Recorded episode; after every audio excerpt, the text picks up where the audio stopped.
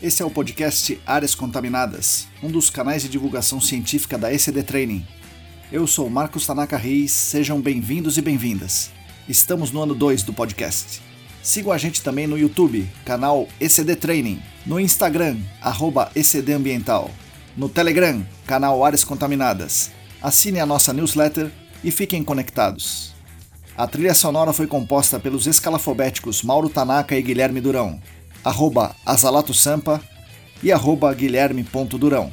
Nossa missão é fornecer conteúdo de qualidade para que vocês ganhem poder pelo conhecimento e ao mesmo tempo dar voz às pessoas do GAC, reconhecendo seu papel e importância pessoal e profissional. O podcast Áreas Contaminadas é um espaço aberto e democrático com opiniões diversas sobre temas ligados ao gerenciamento de áreas contaminadas e ao meio ambiente. Todos e todas são bem-vindos. O oferecimento é da ECD Training e dos colaboradores do Apoia-se. A edição é de Lilian Coreiaço Rios.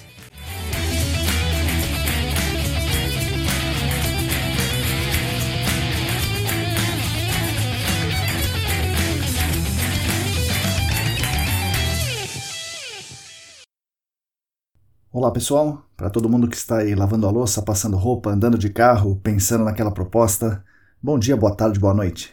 Eu sou Marcos Tanaka Riz e esse é o episódio número 62 do podcast Áreas Contaminadas, o 27 da segunda temporada, editado por Lilian Coreiaço Riz e oferecido pela ECD Training e pelos nossos colaboradores do Apoia-se. Agradeço demais a companhia de todas e todos. Os nossos canais, como esse podcast e a newsletter, são mantidos com a ajuda financeira dos nossos colaboradores no Apoia-se o site é apoia.se barra ecdambiental. Quem quiser e quem puder contribuir financeiramente conosco será muito bem-vindo e bem-vinda e estará ajudando, além de mim, toda a nossa comunidade garantindo a continuidade do conteúdo gratuito para todo mundo. Gostaria aqui de deixar público meus agradecimentos aos nossos colaboradores, que atualmente são Ábila de Moraes, Alain Humberto, Atila Pessoa, Bruna Fiscuc, Bruno Bezerra, Calvin Yost, Cristina Maluf, Denise Oliveira, Diego Silva, Fabiano Rodrigues, Felipe Nareta, Felipe Ferreira, Gilberto Vilas Boas, Heraldo Giachetti, João Paulo Dantas, Juliana Mantovani, Larissa Galdeano, Larissa Macedo, Leandro Freitas, Leandro Oliveira, Lilian Puerta, Luana Fernandes, Luciana Vaz, Marina Mello, Roberto Costa, Rodrigo Alves, Sérgio Rocha, Solane Sampaio, Tamara Dias, Tatiana Citolini, Wagner Rodrigo, William Taquia e mais sete apoiadores anônimos. Muito obrigado a vocês, que são realmente os principais responsáveis pela manutenção dos nossos canais de divulgação. Nesse episódio eu converso com Rodolfo Rodrigues, não o famoso goleiro do Santos, mas o Rodolfo Rodrigues da Reconditec, engenheiro elétrico, pós-graduado em remediação de áreas contaminadas pelo SENAC, e atualmente ele trabalha na Reconditec. Ele conta coisas muito legais, começando por sua trajetória profissional muito interessante e de muita batalha. Depois ele fala do histórico da Reconditec, que, coincidência ou não, também é muito interessante e de muita batalha e de muito sucesso. A seguir, ele conta uma história fantástica que dá muito orgulho para todo mundo que trabalha com GAC no Brasil. Ele participou da implantação de um projeto de remediação termal na Suécia. Algo incrível.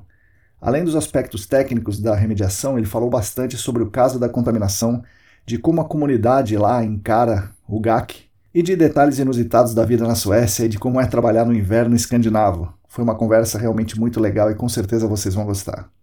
Fiquem agora com as palavras de Rodolfo Rodrigues. Bom, pessoal, bom dia, boa tarde, boa noite. Hoje eu tenho mais um convidado ilustre aqui, o meu amigo Rodolfo, Rodolfo Rodrigues. Mas é isso, Rodolfo, bom dia, boa tarde, boa noite, bem-vindo aqui ao nosso podcast. Bom dia, boa tarde, boa noite. Marcos Tanaka, pessoal do podcast, tudo bem? Legal. Rodolfo, deixa eu fazer uma pergunta primeiro que não tem nada a ver com o nosso tema central aqui.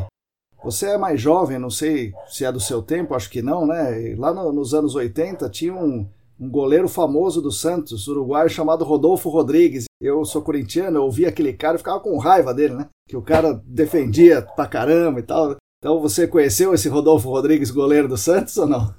Não, não cheguei a conhecê-lo, mas o meu nome veio pelo meu pai, Marcos. Uh. é Santista é Roxo.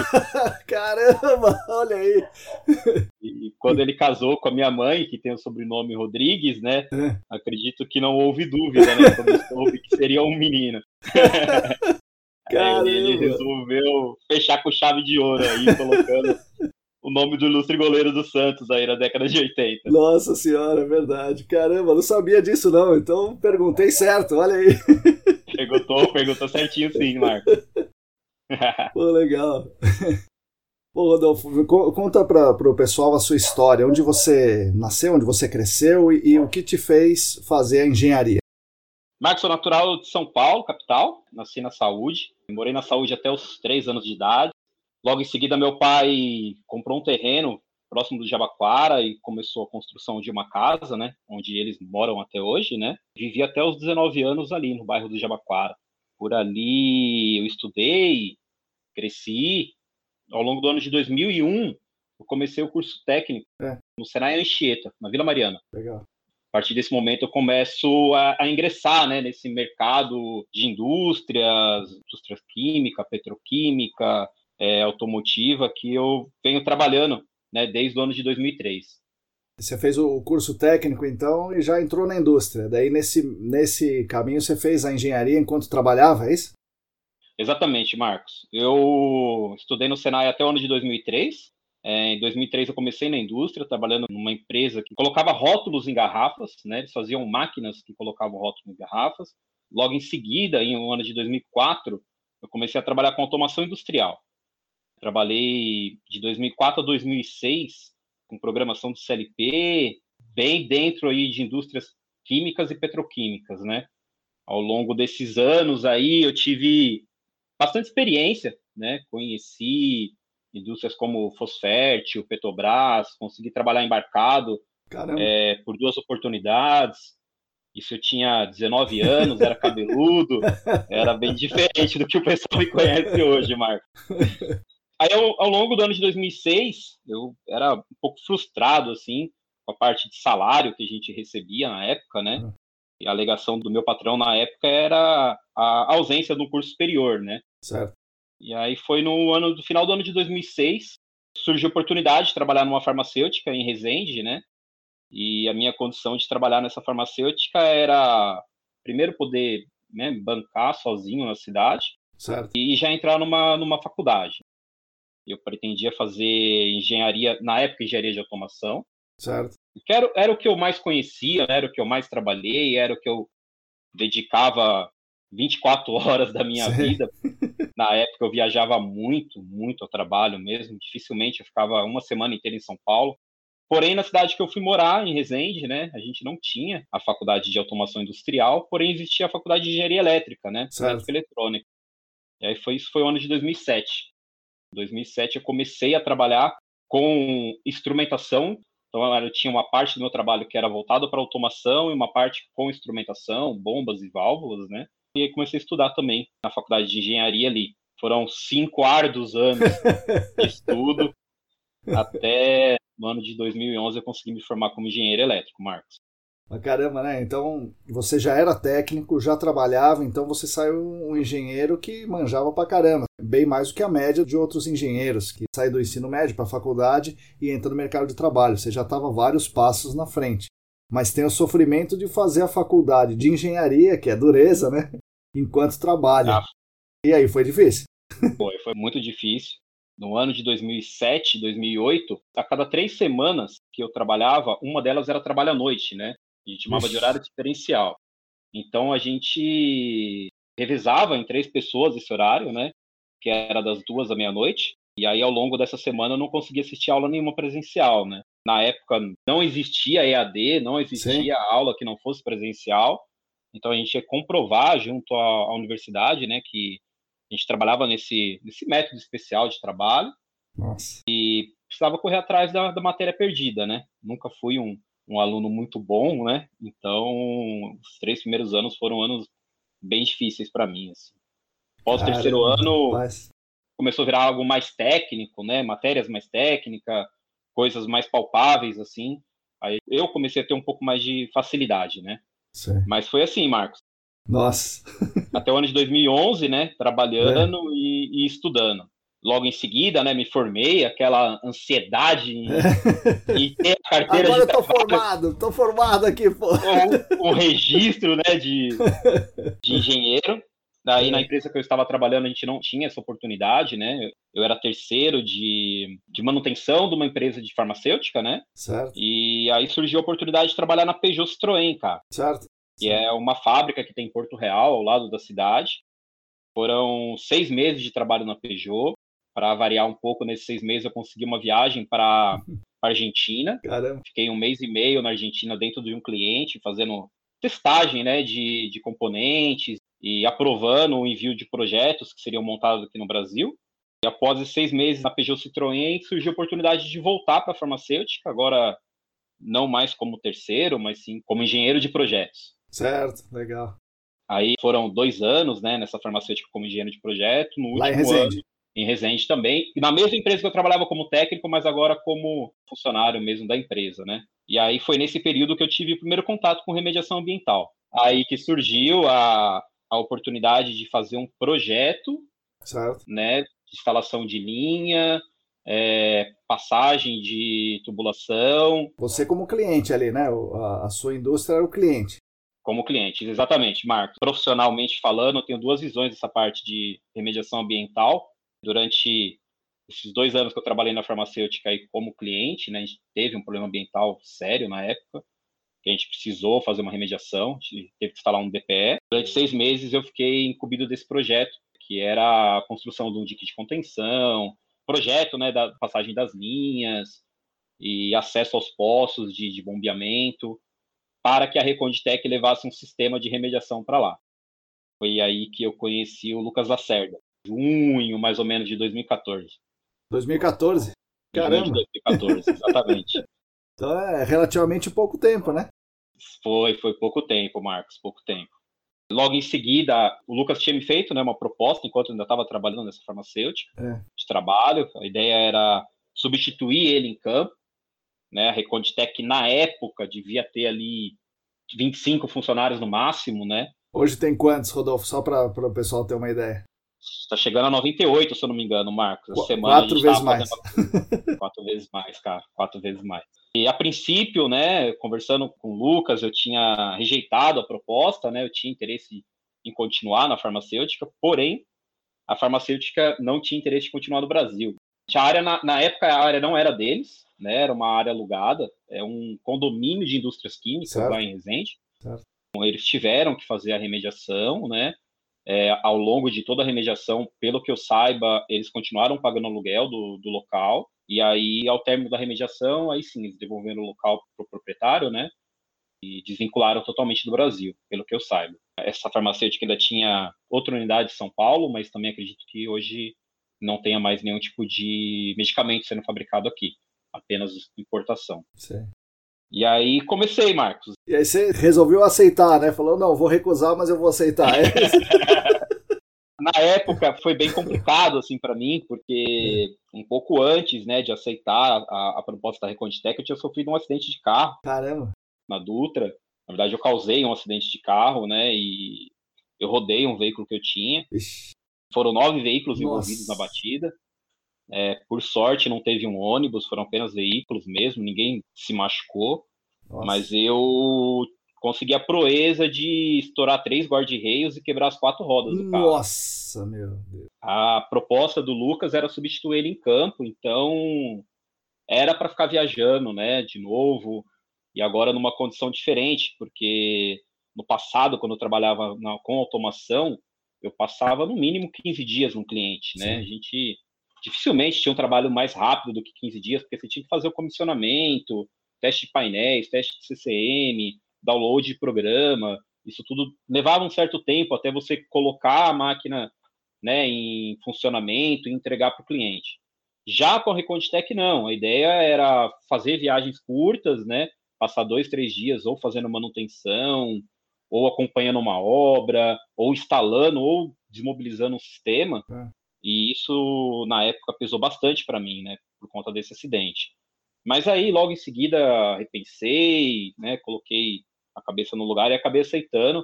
Não me arrependo em momento nenhum, né, disso. Acho que eu, hoje eu sou muito feliz com o que eu faço.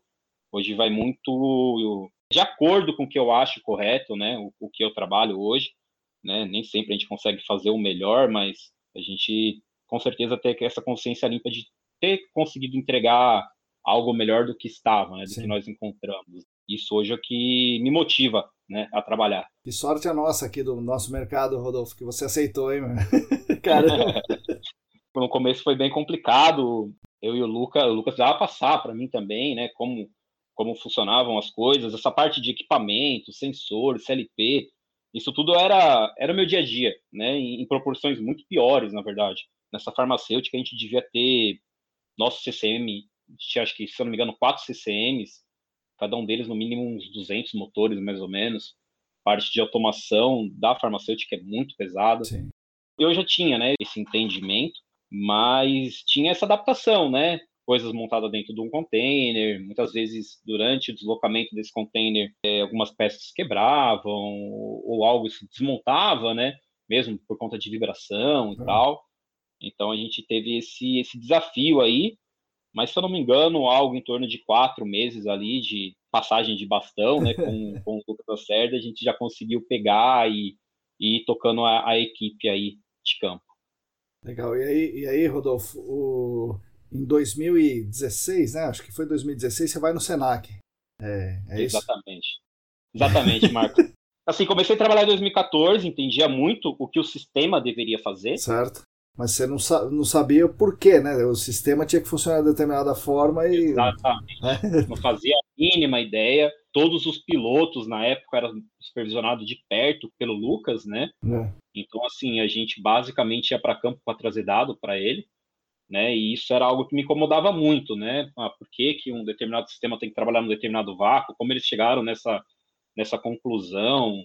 É, raio de influência, né? Que raio que é isso? Por que, que esse, esse solo aí dá tanta diferença de um lugar para o outro? Às vezes até dentro do mesmo site, né? Um Sim. lugar com uma produtividade muito alta, um outro local com produtividade quase que nula. E aí eu precisava fechar essas pontas, sabe, Marcos? Dentro da minha cabeça, assim, é, meu objetivo nunca foi sair dali, né, um conhecedor pleno, né, de, de hidrogeologia, de, mas assim, minimamente falando, eu precisava conhecer um pouco e somar, né, com esses meus anos de indústria aí Sim. E fazer tudo isso fazer um certo sentido na minha cabeça. Foi aí que eu fui para o Senac. Fez sentido depois de, de, desses dois anos que você Fez, ficou lá? Com certeza, com certeza, com certeza, Marcos. Foram momentos de grande desafio para mim, né? dificilmente eu, eu encontrei ao longo desses anos, né, que eu venho trabalhando na Reconditec, algum engenheiro elétrico trabalhando com áreas contaminadas. Então, para mim é algo totalmente novo, assim, né? Quando a gente começou a falar de geologia, hidrogeologia, essa parte química, né, que para mim é bem complexa, né? Então, isso tudo eu não tinha base, Marcos. É. Então, assim, era uma aula do Marcos Tanaka de quatro horas e e duas noites estudando, tentando entender o que, que ele estava querendo dizer, cara. Essa era a realidade ali, cara, desse período aí do Senac. Foi muito bom, cara, foi muito bom. Eu consegui aprender muita coisa. Eu tenho algumas planilhas que eu gosto de trazer comigo ao longo do tempo, né? Algumas planilhas de lições aprendidas, algumas planilhas do, de como fazer. A partir desse momento eu fui começando a preencher essa parte de remediação aí junto com, com as aulas do Senac. Legal. Explica pro, pro pessoal, Rodolfo, você entrou na Reconditec, né? Tem gente que não sabe o que é a Reconditec. Sabe que uhum. é uma uhum. empresa que faz remediação. Mas como é que é a Reconditec? Você falou tem perto de 100 pessoas, mas é, é. É de um grupo de pessoas, são os proprietários, ou é, é uma empresa multinacional, é uma empresa nacional? Onde que ela fica uhum. sediada? O que ela faz? Marcos, a Reconditec é uma empresa hoje de quatro sócios, né? surgiu aí dia 29 de 8 de 2011. Caramba! Já vai completar 10 anos já. Legal. É, na verdade, a Reconditec surgiu do Lucas Acerda, né, um, um, dos donos. Ele trabalhava na época na Arcades, montando esse tema de remediação ali. Ele conheceu o Diogo Imaniche. Certo. Lucas levava algumas necessidades que ele precisava na Arcades para o Diogo em, em Dayatuba. E o Diogo tentava, de alguma forma, ali é, montar o que, o que o Lucas vinha vinha pretendendo fazer, mas de forma, na época, bem... Artesanal, um né? O cara tentando exatamente. resolver os problemas. Bem artesanal, exatamente. O Lucas acabou conhecendo o Diogo, porque o pai do Diogo, né, na época, era dono da Reconditec Bombas. Reconditec Bombas está no mercado de açúcar e, e cana, é, aí eu acho que há mais de 20 anos, há muito tempo mesmo. Certo. E eles são fabricantes de bombas de vácuo, de anel líquido. Né? Caramba! Né? É, então aí veio, veio, dessa necessidade, né, do Lucas precisar de alguns equipamentos na Arcades e ter conhecido o Diogo, onde o pai do Diogo trabalhava numa indústria, né, que fazia, que tinha a possibilidade de montar alguma coisa, né? certo. né? E foi aí que o Lucas ele ele viu assim uma oportunidade, né, de chamar alguém do comercial, nesse caso é o Weber, né, o Weber Wood, que na época, se eu não me engano, ele trabalhava na BTX. E aí os três, né, iniciaram ali a Reconditec. Em algum momento eles sentiram a necessidade de alguém que conhecesse de elétrica certo. e automação, né? Foi aí que veio o quarto sócio da empresa, que é o Michel Santana. Né? Então, Michel havia estudado com o pessoal em Itajubá, né? É, com exceção do, do Diogo, né? O, os outros três sócios estudaram em Itajubá. E ali em Dayatuba eles fundaram a Reconditec, né? É. Veio da, o nome Reconditec Sistemas, né? Era uma, uma derivada da Reconditec Bombas ali, porque até na época capital, essas coisas, o pessoal não, não tinha muito, né? sim, né? Sim, Eles sim. tinham uma vontade de ter uma empresa, de dessa empresa trabalhar com remediação, né? Eles sabiam bem o que queriam, né? Mas infelizmente na época com, com pouco orçamento. E aí veio o pai do, do, do Diogo dar esse apoio aí, é, tanto de nome quanto financeiramente falando mesmo. Cedeu um espaço na Reconditec Bombas, né? Para a Reconditec Sistemas nascer, né? E, se eu não me engano, a Reconditec Sistemas ficou dentro da Reconditec Bombas até o ano de 2015, 2016, mais ou menos. Sim. E a partir dali, a Reconditec Sistemas teve é, condições de alugar um prédio e aí desmembrar é, fisicamente, né, sim, da, sim. da, empresa principal. É, já por ter essa facilidade, né, em Dayatuba, de estar ali em Dayatuba, acabaram ficando por ali mesmo. Hoje a gente já está já no segundo galpão nosso, né? O primeiro galpão ficou pequeno, a gente né, expandiu para um galpão, teve que fazer uma mudança mesmo para um galpão maior. E esse galpão, estrategicamente falando, a gente já alugou ele com intenção de expandir a empresa lateralmente em outros terrenos que estão vazios, que são do mesmo proprietário. Basicamente é isso. Então a gente tem ali é, Lucas Acerda, engenheiro ambiental, foi o primeiro estagiário da Arcades, se eu não me engano. Então, assim, ele tem uma bagagem, né, esse conhecimento muito, muito grande mesmo de remediação veio o Diogo Imaniche ali com todo esse conhecimento mecânico, né? É, conhecimento prático, trabalha com o pai dele desde os 10 anos de idade, né? um pouco do conhecimento do Weber ali também como, como engenheiro ambiental, né? E, e voltado para a parte comercial, né? Ele sempre foi comercial. E o conhecimento do Michel aí dessa parte de automação e, e elétrica, né? Oh, onde o Michel ele era mestre em Itajubá. Então, essa é a, é a composição né, da Reconditec, né, da composição societária da Reconditec. É importante deixar claro, né? A Reconditec é uma empresa que presta serviço para consultorias, né? Então Exatamente. a Reconditec não é uma consultoria, né? Que... Não, não. Hoje a Reconditec, Marcos, ela nossos serviços, né, que a gente vende, primeiro serviços de engenharia, então projeto executivo, aluguel e venda de sistemas de remediação, né? E hoje a gente vem trabalhando um pouquinho fora da área de, de remediação. A gente conseguiu contratar uma pessoa para trabalhar o que a gente vem chamando hoje de novos negócios. Legal. Hoje a gente tem uma parceria com a Ozone Solution, né? Uma empresa americana, onde a gente consegue fornecer equipamentos aqui no Brasil. E a nossa ideia é tentar entrar em outros mercados com, com a Ozone Solution é, onde entra o, o, o, remediação termal, né, processos térmicos, é, e a Reconditec e a Macmillan Magui, né, que é, como é que é essa relação, é, da onde veio e o que aconteceu com isso? é, legal, Marcos, bem, bem lembrado. A gente chama de RMC2, né, é o, é o braço termal da Reconditec. Quando surgiu a oportunidade de a gente fazer o, o primeiro sistema termal nosso, né, que foi para Arcades, os sócios da Reconditec foram até o Canadá, fizeram contato com a Macmillan Magui, surgiu a oportunidade de fazer uma joint venture, né, com a Reconditec. Certo. Então, a Reconditec Sistemas, né, sendo dona de 50% do negócio de termal, e a Macmillan Magui entrando com os outros 50% do negócio. Então, a, o objetivo dessa, dessa joint venture era passar a responsabilidade de aquecimento para os canadenses e passar parte de tratamento né, de todos esses compostos para a Reconditec. Certo. Dos projetos América Latina, né, não só Brasil, mas projetos América Latina, a gente também entraria com os projetos, né, com, com a nossa equipe de projeto junto para trazer a melhor solução. Certo. Como funciona um pouco isso hoje, né? Quando surge a, a oportunidade de um, de um negócio, né, de, de uma remediação termal, a gente acompanha aqui no Brasil é, a parte de coleta de solo, coleta de água subterrânea, né, envia para os canadenses é, as amostras conforme o procedimento padrão deles.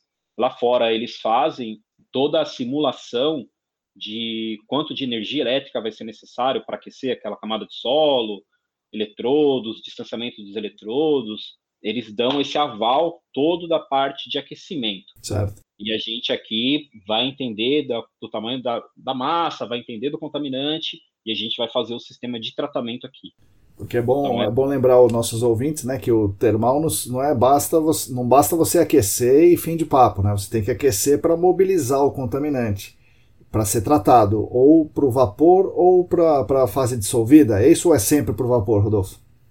No caso, sempre para o vapor, Marcos. Certo. A gente acaba fazendo um controle hidráulico também, certo. né, da área da área ser remediada, mas a parte de extração de vapor, ela a partir do momento que a gente começa a aquecer o solo, a gente mantém o sistema ligado até o final da remediação. Tá. É manter o sistema ligado mesmo, com geradores, com é, bombas reservas, ao longo de toda a remediação para que a gente não tenha a migração né, dos compostos para uma área fria, uma área que a gente não tenha o controle. Então, assim, é, existe todo um procedimento que, o, que, os, que, os, canadenses seguem, né?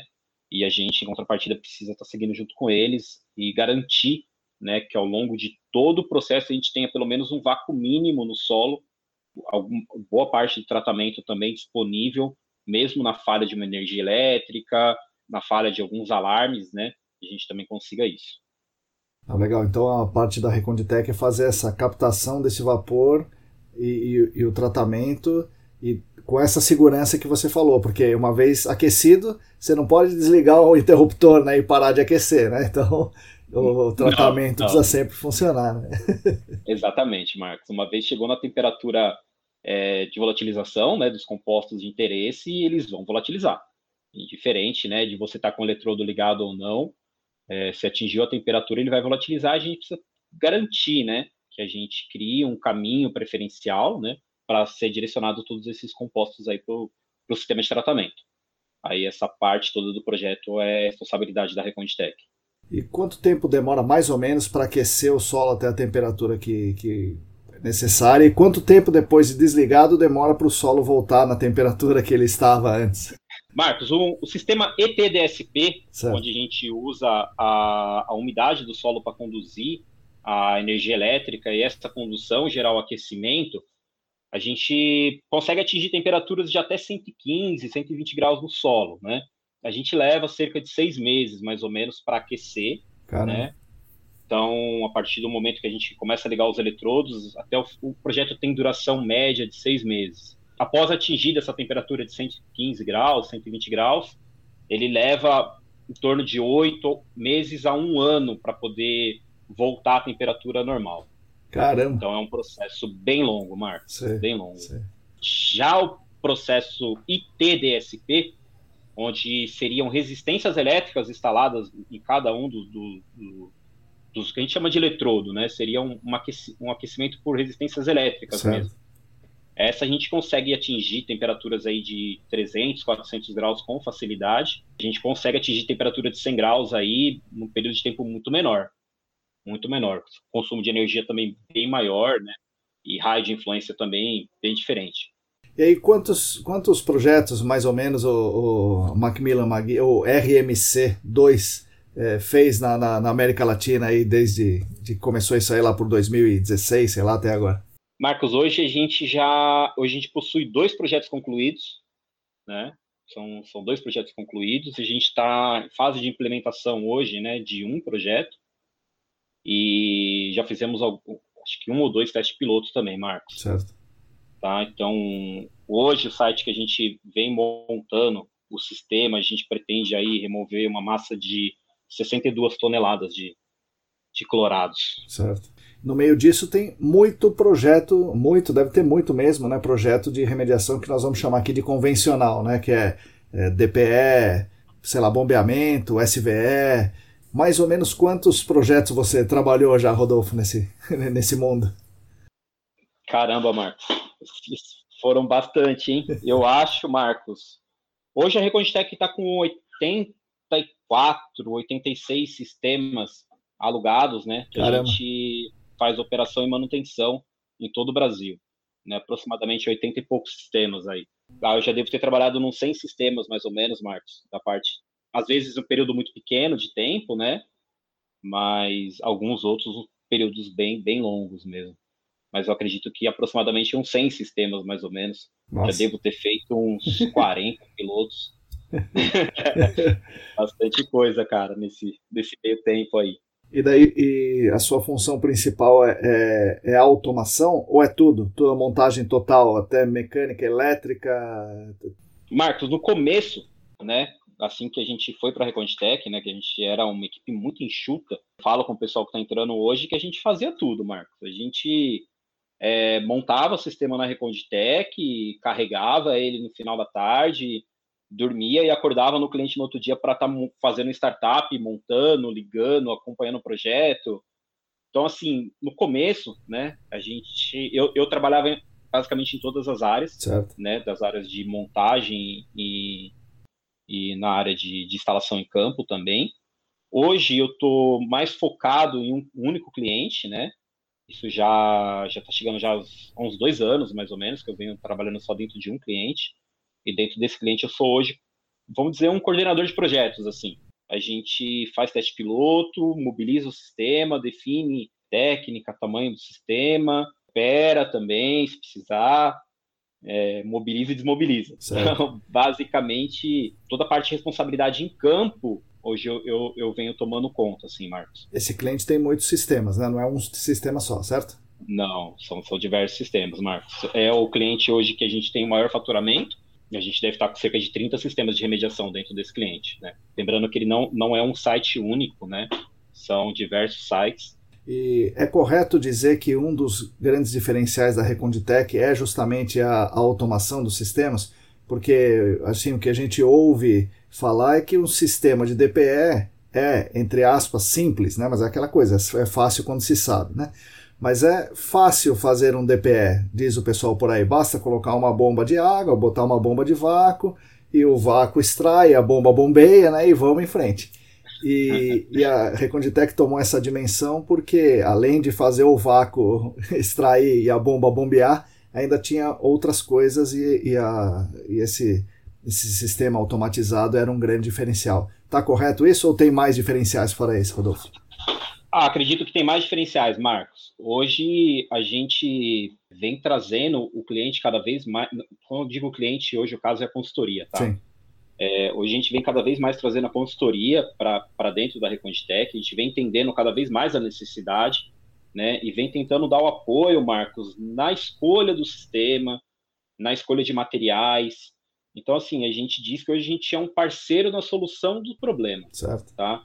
Então, assim, dentro dessa parceria, nós temos, né, hoje, alguns funcionários-chave que já trabalharam em consultoria, né? Esses, esses funcionários nossos, eles é, trouxeram uma bagagem muito grande para dentro da Reconditec. Ao longo aí desse último ano, a gente conseguiu desenvolver dentro da Reconditec o que a gente chama de CCO, né? Que é o Centro de Controle Operacional onde a gente tenta dar o maior suporte mesmo para o nosso cliente, pra, para as consultorias. E a gente não, não só com a parte de automação, mas na parte de sistemas, na parte de, de engenharia, na parte de desenvolvimento de projeto e produto, né? A gente vem trazendo o que é o melhor para o cliente, né? Então, às vezes, DPE talvez não seja a técnica mais adequada para uma determinada área. A gente vem tentando, né, fazer esses contatos com os nossos clientes e assim que identificado isso, a gente já começar a fazer uma abordagem e tentar descobrir, né, juntamente com esse cliente, qual seria o melhor sistema para aquela área, para aquele local, né, para aquele problema. A gente desenvolveu muita coisa de automação, acho que por isso hoje a gente pode ser é, reconhecido por isso, né? Hoje todos os sistemas que a gente mantém, né, operando e realiza manutenção, eles possuem um sistema de telemetria que a gente chama, esse sistema de telemetria a gente tem acesso a todas as variáveis né, automatizadas do, do, do sistema de, de remediação a cada um minuto, caso a gente tenha um controle absoluto do sistema de remediação. Então, acredito que isso acaba virando um diferencial, né? Sim. É, e a gente conseguiu, Marcos, identificar isso muito agora na época de pandemia. Certo, né, onde certo. muitos clientes é, sugeriram né, que não houvesse visita, que não houvesse presencialmente alguém em campo. Né? Então, a gente conseguia mostrar para eles as necessidades a partir da, da telemetria. E aí a gente já é focado né, para um determinado site, para um determinado local, para tentar fazer aquele sistema voltar a ter o máximo de eficácia dele. E vocês, é, vamos chamar de vendem, né? Mas vocês vendem soluções de telemetria, porque agora na pandemia acontece isso que você falou. É, de repente o cara está com um sistema lá old school, né? E ele fala, pô, meu, se tivesse uma telemetria aqui, um sensor disso, um sensor daquilo, seria legal. Vocês também oferecem esse tipo de solução? Sim, Marcos, oferecemos sim para sistemas de clientes também, né, que compraram. Não só na, nesse período de pandemia, Marcos, algumas empresas, né, como Petrobras, Vale, eles acabam fazendo um contrato com as consultorias que eles querem saber da disponibilidade operacional do sistema. Certo. Então, assim, é, o sistema está bombeando, um exemplo, né? Uhum. Sim ou não? Não, então eu preciso ver isso, né, de alguma forma para poder medir e saber o quanto eu vou te pagar pela operação desse sistema. Então, sistemas que estão em locais remotos, né, como Maranhão, certo. principalmente no Maranhão, a gente fez um projeto, um processo bem legal de automação lá, onde foi necessário até instalar alguns rádios é, via satélite, né, para poder ter sinal de celular, que o local que estava instalado o sistema não tinha, é, onde o pagamento era, era condicionado ao funcionamento do sistema. Então, a, dava uma segurança é, tanto para, para a consultoria quanto para o cliente, né, o sistema realmente estava em funcionamento e por isso era, era devido a essa cobrança, sabe? Então a gente tem, tem esse, esse outro viés aí também de, da parte de telemetria, da parte de automação. Legal, Rodolfo, conta agora um pouco do, do, da notícia, acho que mais fantástica da remediação do, do Brasil que eu ouvi nos últimos tempos, né? Então, é, tem um caso na Suécia e aí de repente a Reconditec está fazendo o trabalho da remediação na Suécia, né? Então é, conta como é que é que é. Claro, a Reconditec não está fazendo todo o trabalho da remediação. Conta como é que a Reconditec entrou nisso aí de, de ser a prestadora de serviço de uma remediação na Europa, né? Imagina, é, nós estamos aqui no Brasilzão e de repente o, os nossos colegas brasileiros vão para a Suécia fazer um trabalho. Isso eu acho que é um negócio muito grandioso. Tá? Eu fico orgulhoso de, de, de, de ver isso aí, né? Então conta aí para nós, Rodolfo, como é que foi isso? Obrigado, Marcos, obrigado mesmo. Foi a gente, por essa parceria com a Macmillan Magui, né? É, aproximadamente em setembro de 2020, a Geoserve, uma consultoria europeia, entrou em contato com a Reconditec precisando de um sistema de remediação para ser entregue em janeiro de 2021. A gente conseguiu ali, né, de setembro até outubro, fechar um contrato com, com a Geoserve e com o governo sueco na fabricação e entrega de um sistema de remediação operacional né, na Suécia. Caramba! então tem, tem um site contaminado na Suécia que o governo da Suécia é o responsável legal. Tem uma, uma consultoria aí a, a europeia, né? Você falou a Geoserve. Geoserve entrou em contato com a Macmillan Magui e com vocês porque eles querem um termal, mas eles querem um sistema, não só esquentar, mas eles querem toda a remediação. E aí, Reconditec, é isso?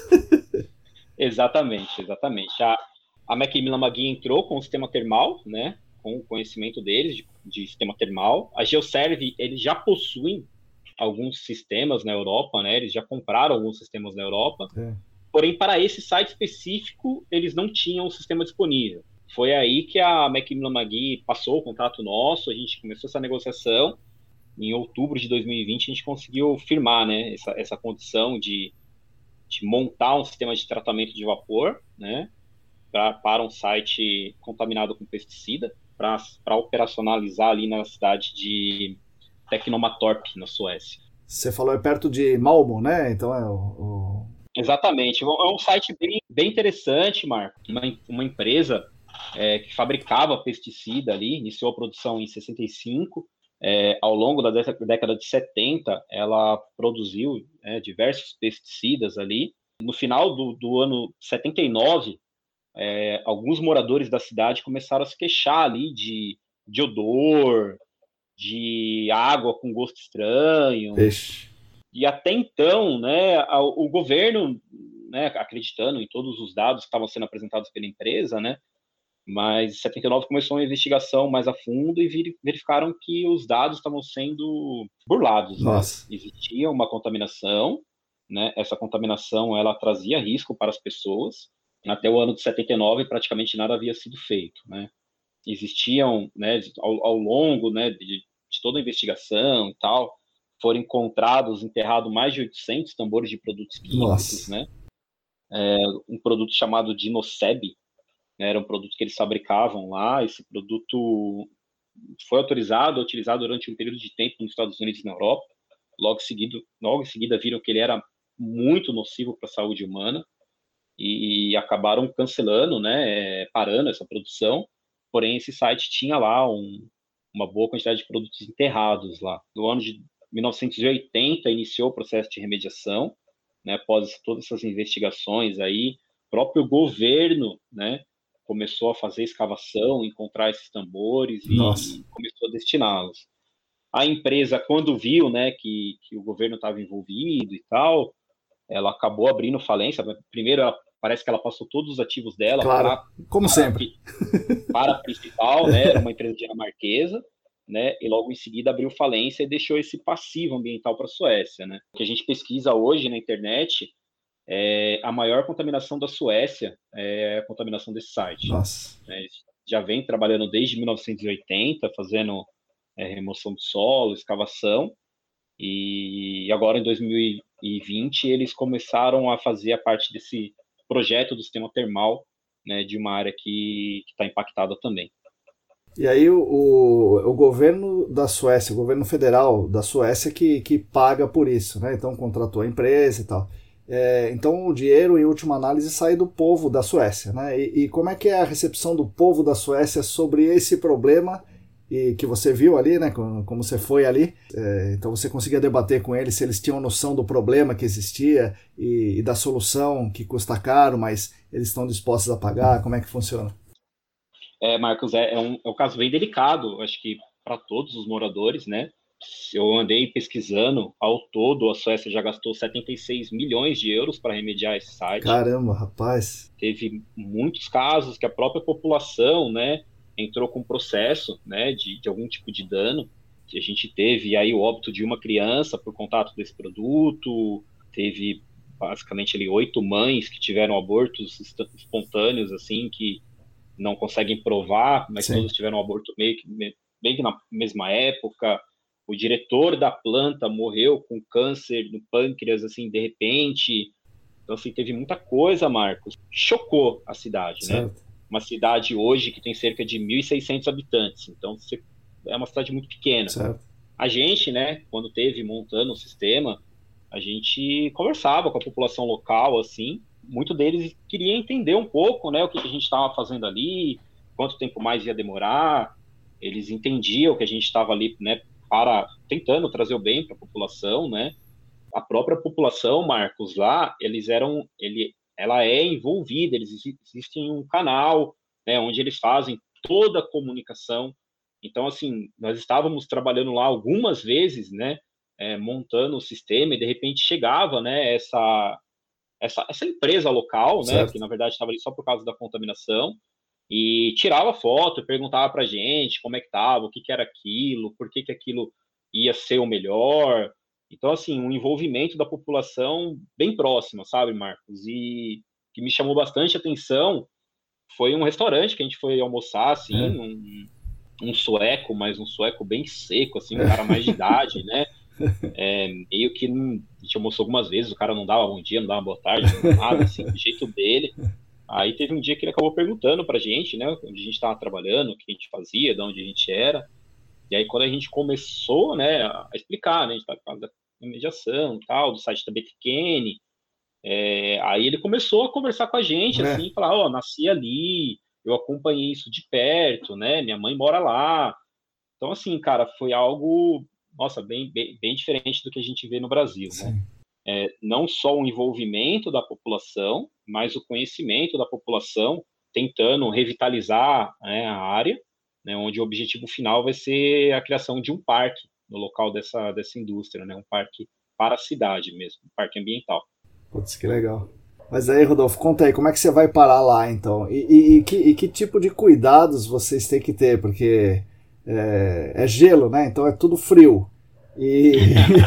E, e frio demais. Então, sabe, é, é coisa que a gente pensa, né? A luva, como é que o cara vai? O cara precisa usar luva, senão ele congela a mão. Como é que ele vai fazer uma solda de um fiozinho minúsculo com uma luva? É, como é que são essas, essas percalços aí? Ô Marcos, até antes um pouco de entrar lá, né, de entrar equipe de campo indo para a Suécia, né, e apanhando bastante lá, a gente começou a apanhar aqui no Brasil. e no Brasil a gente começou a apanhar, porque assim, a aprovação do projeto foi em outubro, né, é. e a expectativa do, do governo e da Geoserve era que em janeiro, né, três meses após a, a contratação, a gente tivesse com todos os equipamentos descendo no porto lá. Caramba! E aí o que acontece, Marcos, é a contaminação, conforme eu comentei, né, era uma contaminação de pesticida, né, onde o, os, os, compostos ali eram clorofenol, clorocresol, fenoxiacético, né, e após o aquecimento de, de todos esses compostos, certo. a gente esperava chegar no nosso sistema ácido clorídrico a 35%, né? E se não bastasse esse ácido clorídrico, ele vai estar em forma de neve a uma temperatura de 115, 120 graus. Nossa Senhora. Então, assim, o desafio, Marcos, começou aqui no Brasil. Material, e... né? De tudo, tubo, conexão, tudo. Exatamente. E escolher materiais que, primeiro, né, entrassem na Europa. Ah, tá. tá. Porque é, não, não sei se é ciência de todos, mas, por exemplo, dentro da Europa existe uma tal de marcação CE, né, que a gente vê em alguns produtos. Essa marcação CE, é, ela indica que aquele produto que está entrando no país, ele é livre de metais pesados, livre de chumbo, fabricado, né, sobre, sobre as, a, as melhores práticas, certo, né, certo. meio ambiente, prática industrial. E a gente precisou, Marcos, pensar aqui no Brasil nas chapas que iam compor o sistema, Nossa. ser chapas de metal que tivesse uma rastreabilidade, certo. Para que a gente pudesse comprovar junto ao, ao, lote de fabricação do vaso, né, que esse material poderia adentrar a Europa. Nossa Senhora. Então, assim, começou aqui no Brasil uma escolha de material, né, que tivesse rastreabilidade, que fosse dentro dos padrões a fabricação dos vasos precisaram ser fabricados em conformidade com as normas europeias, não com as normas brasileiras. Certo, certo. Né? Então a gente teve que aprender sobre as normas europeias e fazer toda a construção dos vasos né, de, de pressão é, dentro dessas normas. Todas as tintas utilizadas hum. no sistema, nós precisamos importá-las. Nossa Senhora!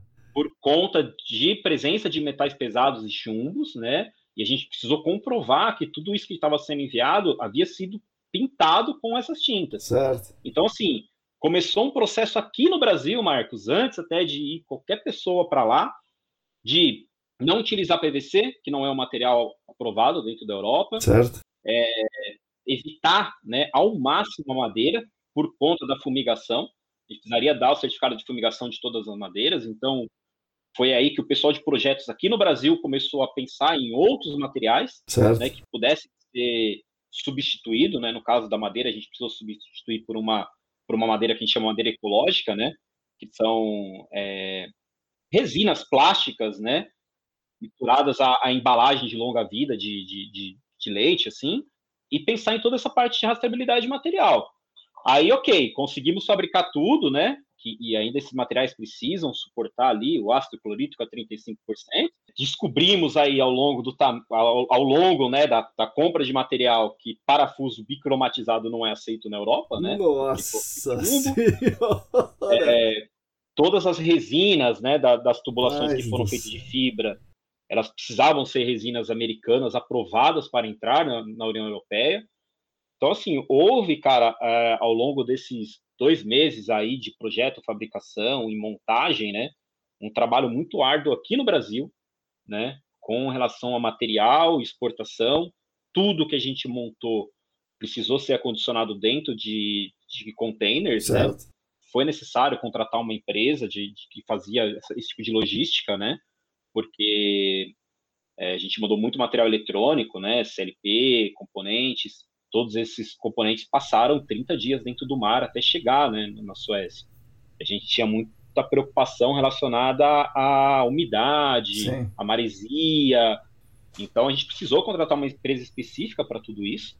Fora pensar nesse processo de, de, exportação, foi a primeira exportação da Reconditec, né, de equipamentos.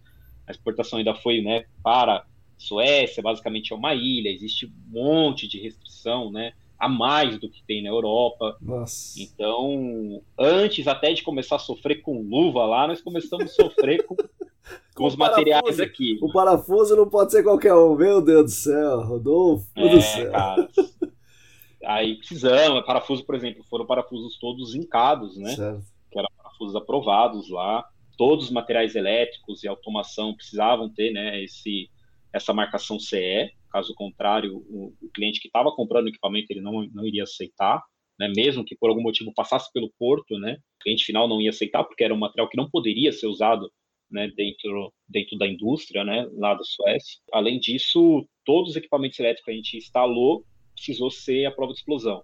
Nossa. Então a gente ainda precisou ter essa certificação, né, além da certificação CE, certificação de XD, né, relacionada à explosividade, né, porque a gente tinha essa preocupação né, de talvez ter alguma fuga desse ácido clorídrico ali e isso acabar entrando dentro de algum componente, né, por, por, por formas não convencionais e acabar estragando o equipamento prematuramente, né, antes do final do projeto. E a gente vê que aqui é meio largado demais, né? Você vê, os caras exigem um monte de coisa, eles estão certos em exigir, né? E aqui, né, vai meio no Marcos, é coisa, cara, assim, né, existe os prós, existem os contras, sim. né?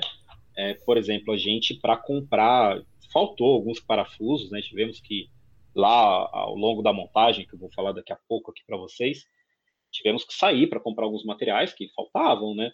Chegava no, na loja, né? Loja linda, maravilhosa, gigantesca de material de construção lá.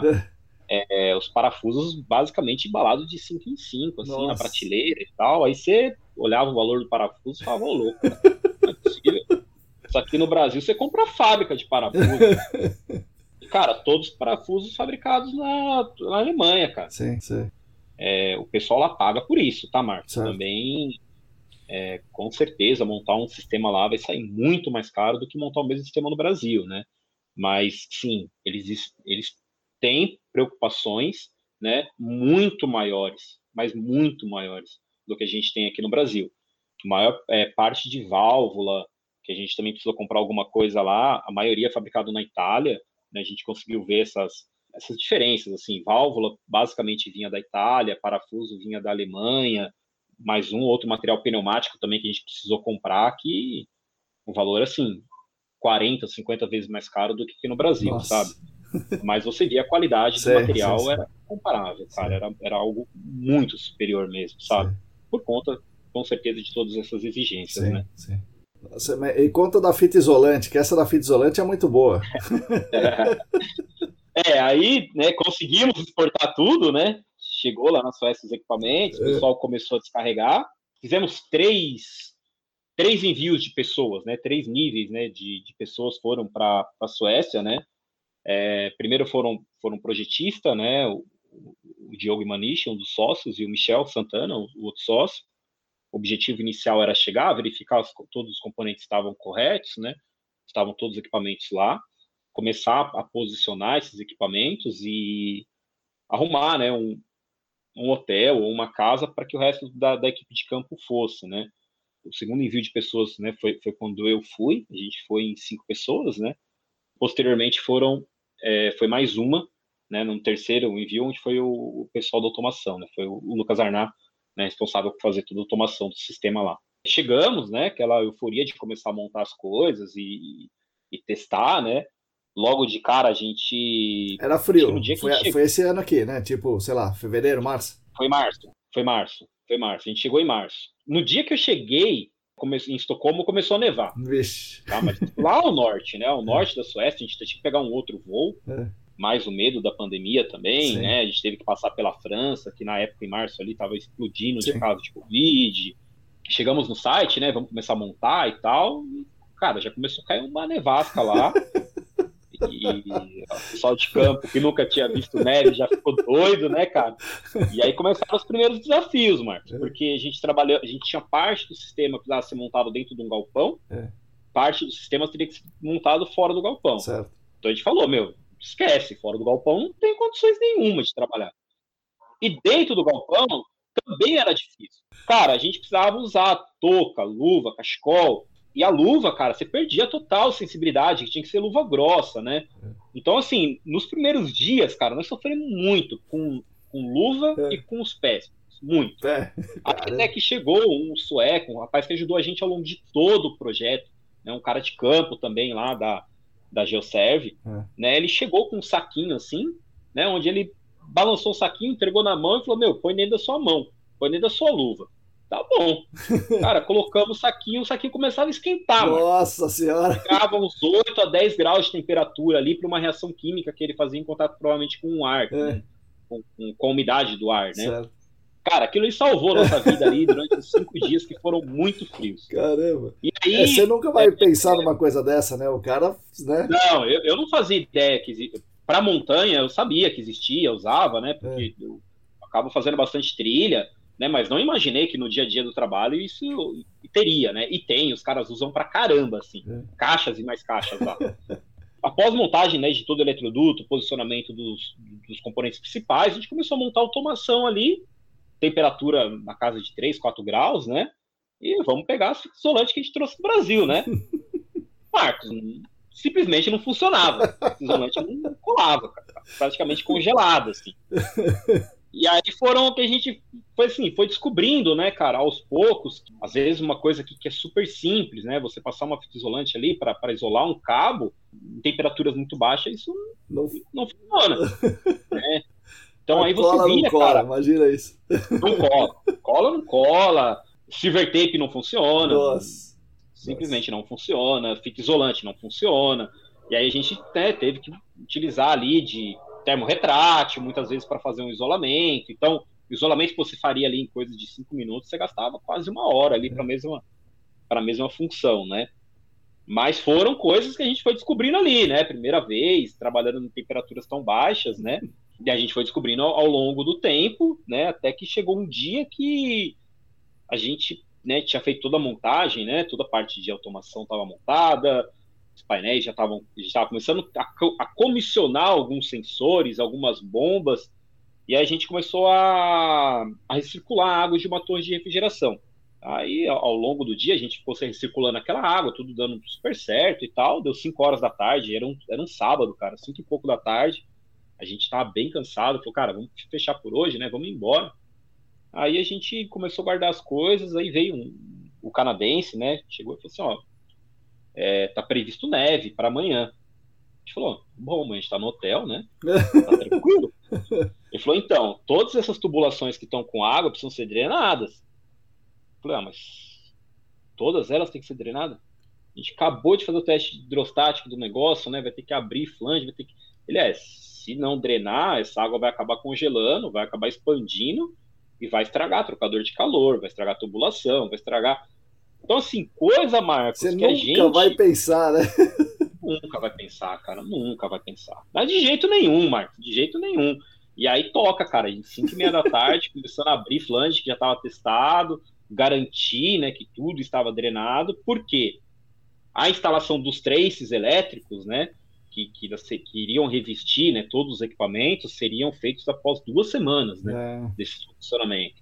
Então, até lá, toda vez que a gente tinha que recircular água em algum equipamento, né, de, de fosse construído de metal, né, que é onde se não houvesse a expansão, né, é, a gente tinha que fazer a, a drenagem da água. Nossa. Então era é algo até interessante, cara, e engraçado. Você espera ao longo da remediação que venha o, o produto ali a cento e poucos graus, né? Aí você tem que ter uma torre de refrigeração para você baixar essa temperatura.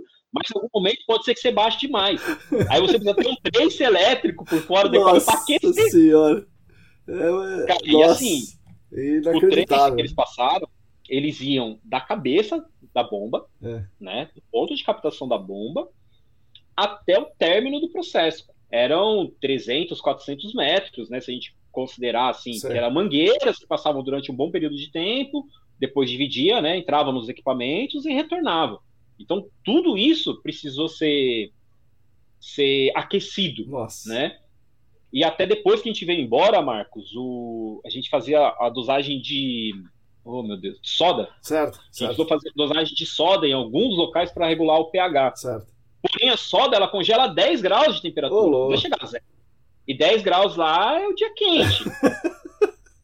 Então, assim, a soda, ela não congelava ao longo das linhas, porque estava com trace, né? É. Só que no IBC ela chegou a congelar algumas vezes. Eles precisaram colocar um aquecimento dentro de um container onde acondicionava esses IBCs, Meu Deus. né?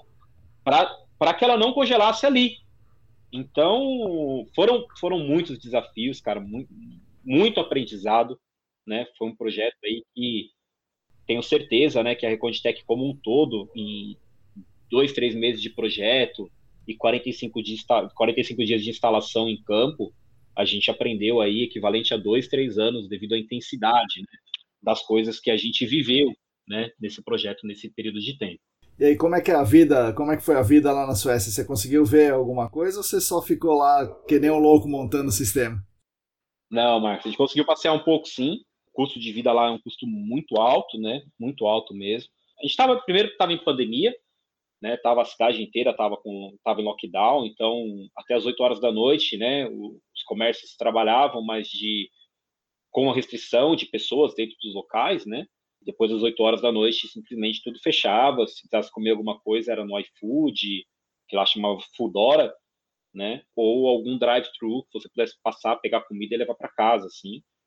É, mas a gente conseguiu, conseguiu passear sim. Fomos em alguns parques, visitamos algumas cidades, né? próximas a Malmo ali. É, eu tive a oportunidade na volta de voltar de trem, né? Consegui fazer a aventura de voltar de trem ali. Foram mil quilômetros de trem, peguei seis trens diferentes, foi uma aventura de verdade, carregando mala e tudo mais, mas foi, foi tudo muito bom, cara.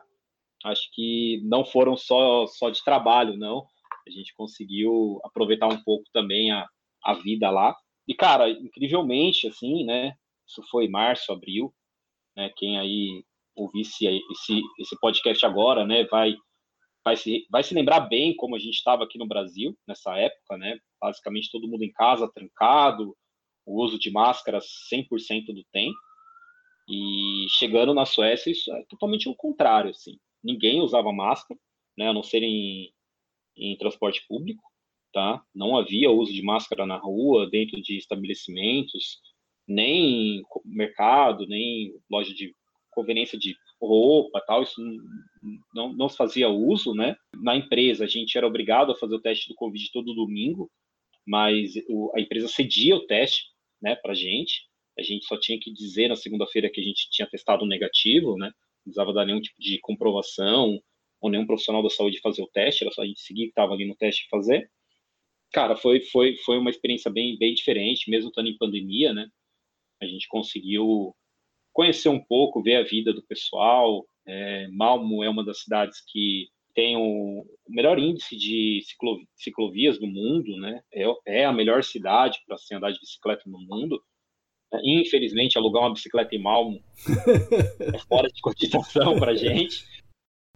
Tem uma coisa interessante também das ferramentas, né? Que você me falou, né? Que o, muito difícil ter ferramenta, sei lá, furadeira que liga na, na, tomada, né? Tudo com a bateria, né? Primeiro carro elétrico lá é, é uma realidade, é uma realidade. Você encontra assim Tesla, BMW, Mini Cooper, muitos Hondas também, 100% elétrico, né? Tá, já é da parte da cultura.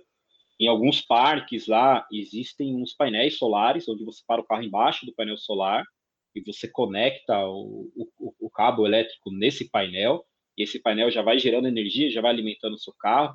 E dentro da indústria não é diferente, Marcos. A única ferramenta realmente que a gente viu que era conectada à eletricidade lá era a máquina de solda. Agora, lixadeira, furadeira, parafusadeira, soprador térmico. Soprador térmico. É, Caramba. Serra Sabre.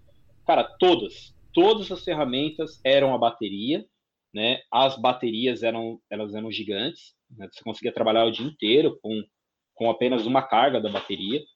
e, e isso dava uma produtividade para a gente inimaginável até aquele momento, né? Então, conforme eu comentei, a gente tinha que montar parte do equipamento dentro de um galpão, esse galpão era bem grande, e parte do equipamento lá de fora do galpão. Se a gente tivesse que ficar puxando uma extensão, né, toda vez que a gente fosse para fora, ou até puxar uma extensão mesmo para fora e deixar lá, né, isso daí a gente estava falando de cento e poucos metros de cabo, né, e ter um cabo pendurado ali, isso não aconteceu em momento nenhum. Né, até na hora que a gente precisou chumbar a chaminé, a chaminé do nosso sistema era uma chaminé bem alta lá, a gente precisou chumbar alguns cabos de aço, vinha com uma, uma, uma furadeira, a bateria gigante e, e fazer a perfuração num bloco Nossa. de concreto assim, Nossa. como se fosse elétrico. Até a furadeira assim, é. grandona de, de, de, de concreto, caramba. Parecia um martelete. Sei, assim. sei, sei, sei. E nas lojas, né, que a gente precisou comprar materiais e tal, o que a gente via é que não se tinha nada a cabo, né? Que precisasse ser conectado o cabo. Existia os, a, a, os equipamentos, né? Furadeira, parafusadeira, soprador térmico, que você comprava sem a bateria. Certo. E aí você ia comprando as baterias separadas, né? E aí você podia comprar ali quatro, cinco baterias para um equipamento, ou você ter quatro, cinco equipamentos e apenas uma bateria, aí vinha da necessidade de cada um. Mas já é uma realidade já, Marcos. Lá, basicamente, todos os equipamentos é, manuais, né, para os serviços manuais lá, eles já estão a bateria e funcionais, tá? Não são equipamentos que são mais fracos, ou são equipamentos que tem que ficar toda hora trocando a bateria. Não, eles eram funcionais, trabalhavam 8, 10 horas por dia com a mesma bateria, no final do dia você colocava para carregar, no outro dia você pegava a bateria recarregada e, e, trabalhava ao longo do dia inteiro novamente. Caramba. Mas e, e a remediação então, Rodolfo? Como é que é, já deu start no sistema? Já está funcionando? Já está conseguindo? O ácido está amigo de vocês? Ou o ácido ferrou vocês? então, Marcos, a, a técnica escolhida lá, né, devido aos contaminantes, foi a técnica ITDSP, conforme eu comentei, são técnicas onde você tem alguns tipos de resistências elétricas no eletrodo. Né? Então, o objetivo né, da, da, remediação é aquecer uma área de 2.100 metros quadrados. A profundidade né, que, a, que os eletrodos foram instalados foram de 1 a 7 metros né, de profundidade.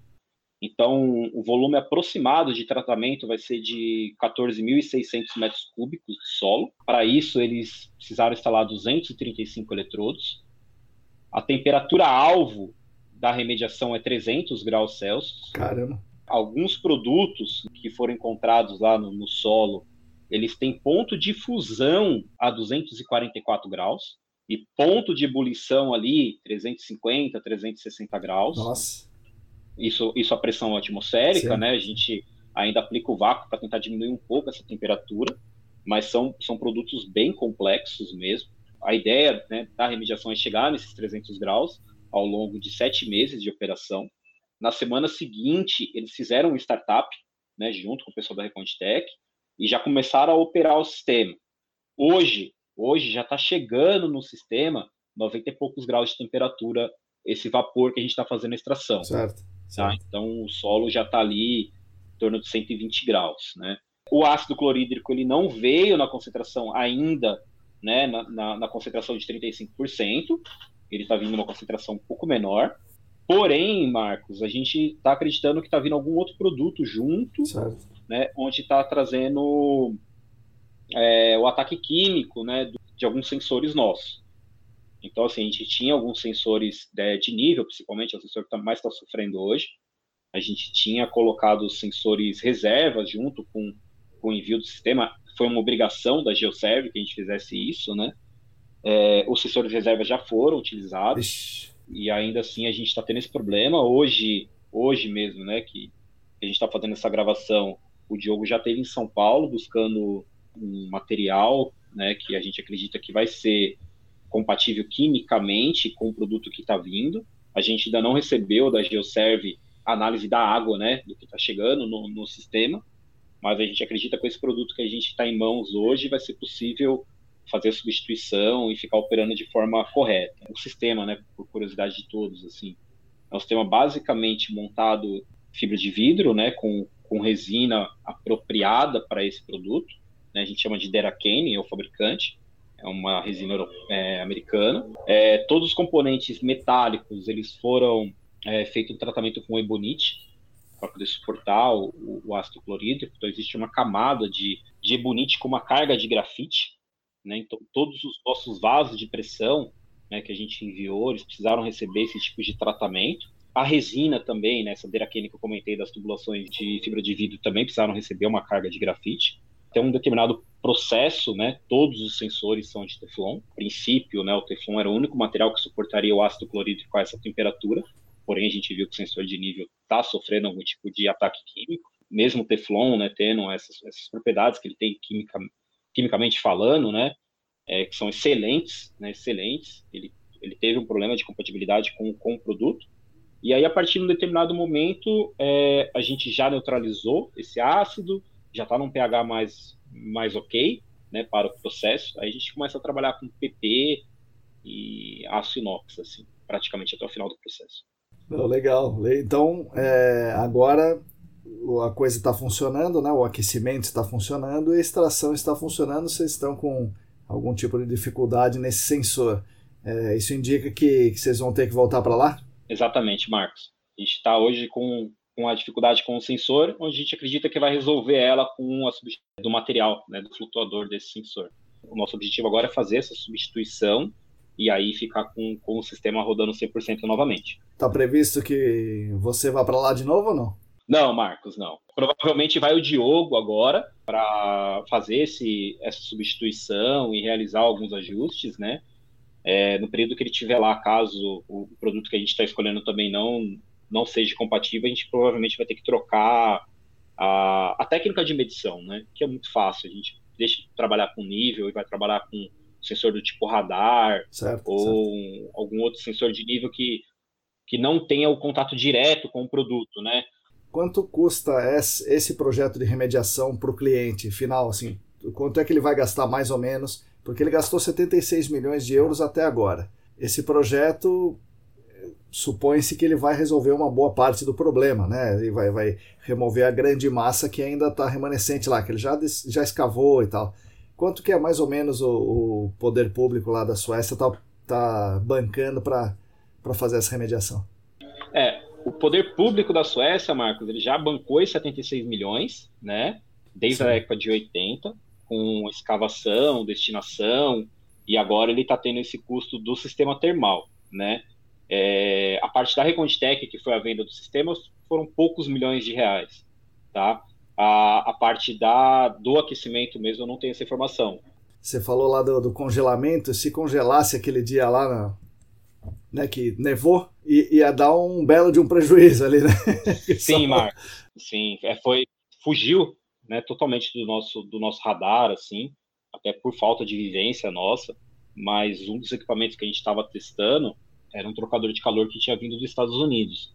Então, assim, a gente não teria só prejuízo financeiro, que provavelmente esse esse trocador ele custou alguns milhões de reais. Vixe, Mari. É, mas a gente teria um atraso, né, do início da remediação, né, coisa que o governo não não está aceitando mais, né? Eles, eles têm um prazo Sim. acordado com a população. Talvez o prejuízo financeiro a gente conseguiria mensurar, né? Mas esse esse prejuízo para, né, o governo, para a consultoria, isso seria imensurável. Bom, imagino que para vocês tenha sido, tá, está sendo um negócio bem interessante. Como é que você acha que, o, que a consultoria está se sentindo em relação a vocês? Ou e, e como que a, a Macmillan Magui está se sentindo em relação a vocês, já que eles indicaram? E como os suecos estão gostando de vocês ou não? Eles falam Brasil, futebol e tal, ainda ou não tão bravo com o Brasil? falam sim. No local que a gente ficava dormindo, né, um hotel, é, o pessoal questionava bastante, ué, mas brasileiro fazendo remediação ambiental, vocês é. não é do carnaval? É. é. Então, assim, parece que eles enxergam a gente ainda muito, né, como um país turístico, né? Essa parte técnica, né, não é, ainda não é muito levada a sério. A consultoria, ao longo do tempo que a gente teve lá, ela estava muito satisfeita com a gente, né? A, a gente honrou, né, com todos os prazos, mesmo sendo prazos agressivos para projetos aqui dentro do Brasil mesmo quando a gente viu que talvez houvesse né, uma possibilidade de algum tipo de atraso, a gente já foi com uma equipe maior né, para fazer essa montagem em campo e ganhar tempo no cliente.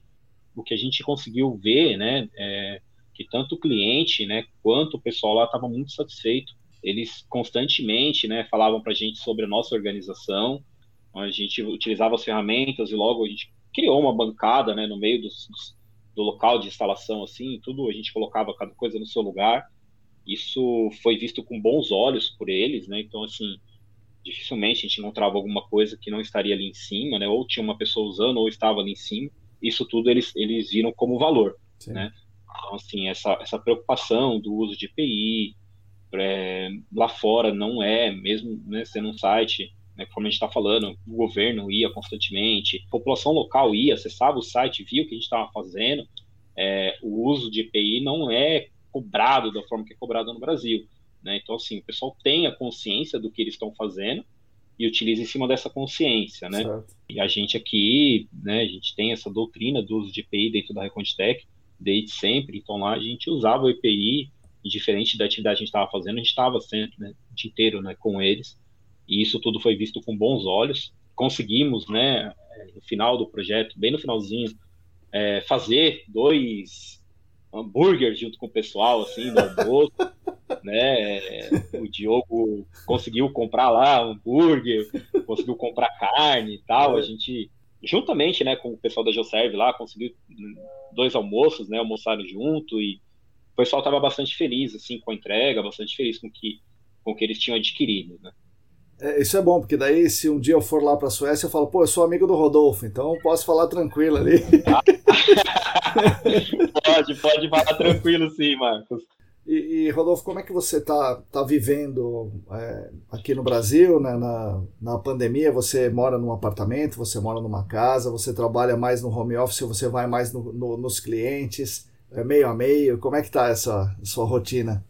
Pandêmica. Ô Marcos, a gente, né, durante a pandemia, né, eu e minha esposa, a gente teve um bebê, né, foi em julho do ano passado. Nossa filha vai completar um ano agora. Legal, legal. Tá sendo bem desafiador, Marcos, bem desafiador, né, com essa preocupação, principalmente com ela, né, com, com os meus pais, com né, a minha sogra, né, que já tem um pouco mais de idade. A gente, eu tenho ficado durante a semana em São Paulo, né? Parte do tempo em home office, parte do tempo no cliente. Né? A minha esposa e minha filha têm ficado bastante em Ubatuba, numa casa da família dela que, que eles têm lá. E eu tenho ficado São Paulo, Ubatuba, é, às vezes cliente, às vezes volto direto para Ubatuba, tento fazer um home office de lá. É, ambas empresas estão bem conscientes né, com o Covid. Então, pelo menos uma vez por semana a gente está fazendo uma testagem. A Reconditec, é, desde o primeiro momento, né, onde grandes setores da Reconditec têm ficado de home office, então, setor financeiro é, como um todo, setor comercial, grande parte do, do, do tempo, é, tem ficado de home office e, e, feito as entregas de home office, né? E, e a gente ainda está bastante preocupado, né, Marcos? Bastante Sim, preocupado. bastante. Remoção de massa, Marcos, isso é um dado que é muito interessante, né? Até para a gente interno da Reconditec mesmo, com a equipe de campo, com a equipe da produção, trazer para eles e falar, meu, é, ao longo desse ano a gente conseguiu remover né, 60, 70 toneladas de contaminante do solo. Né? Isso, né, se fosse direto para a água, contaminaria tantos milhões de, de, litros de água e tal. Sim. Tentar trazer o pessoal que que não tem muito essa vivência, principalmente o pessoal da produção, né, que, sim, sim. que chega ali um desenho para eles montarem, eles montam e enviam isso para frente, né, com todo o carinho que eles têm ali para montar e tal, mas eles, às vezes eles não conseguem enxergar como um todo. E a gente sim. tenta trazer isso de volta, né, em algum momento, um feedback para eles, falar assim, ó, pessoal, o empenho... As máquinas que nós montamos... Exatamente, a gente está conseguindo trazer essa, essa melhora. Então, às vezes, a gente pede né, para os clientes de forma bem sucinta, assim, é, dos sistemas que a gente tem aí, você poderia compartilhar com a gente a quantidade de massa que foi removida, e aí a gente soma todas essas massas num único valor e tenta né, trazer isso e, e motivar as pessoas que estão ali trabalhando com a gente, trazer para eles assim, cara, isso é o trabalho nosso, né? É isso que a gente faz, é para isso que a gente se dedica, por isso que a gente precisa continuar. Esse é um pouco do, do bem, né, que a gente que a gente vem, vem trazendo para o mundo, assim. Sim. Rodolfo fala o seguinte para o pessoal: essa, essa dimensão, né, um projeto gigante com gente vindo indo do Brasil para lá, né, um, uma remediação que até agora está nos 70 e poucos milhões de euros, quase 80 milhões de euros. E qual é a massa remanescente, ou então qual é a massa que, que esse projeto que vocês estão participando do termal é, vai tratar, quer tratar? E além da massa, como é que é? O, o, isso é volatilizado, né? Então você vai extrair vapor. Quanto que é a extração de vapor? Você extrai muito vapor? É, qual a vazão do vapor? Sei lá. Marcos, legal. É, a massa dessa área que o termal vai estar, tá, que o termal está tratando, né, é uma massa pequena em comparado com, com, o volume de solo a ser tratado. A gente está falando de uma massa de duas toneladas aproximadamente, né, desses, desses pesticidas ali que ainda remanesceram na área. Então esse aí é o, é o estudo, né, da, da consultoria. Então é um sistema grande, a gente vai atingir né, temperaturas aí de 300 graus ao longo da, da remediação e, e a massa é uma massa pequena. Porém, é, como a área é muito grande, Marcos, a gente está esperando uma recuperação de vapor de, um met, de, de mil metros cúbicos por hora. Né? Então, assim, é um, uma bomba de vácuo bem grande, né? Para a gente sim. ter essa, essa, essa vazão, né? essa vazão de ar, essa troca de ar vai ser bem grande. Porém, a massa ao longo do projeto vai ser uma massa bem pequena. Engraçado, né? É, vários milhões aí de, de euros para esse projeto termal, né? Para uma massa relativamente pequena.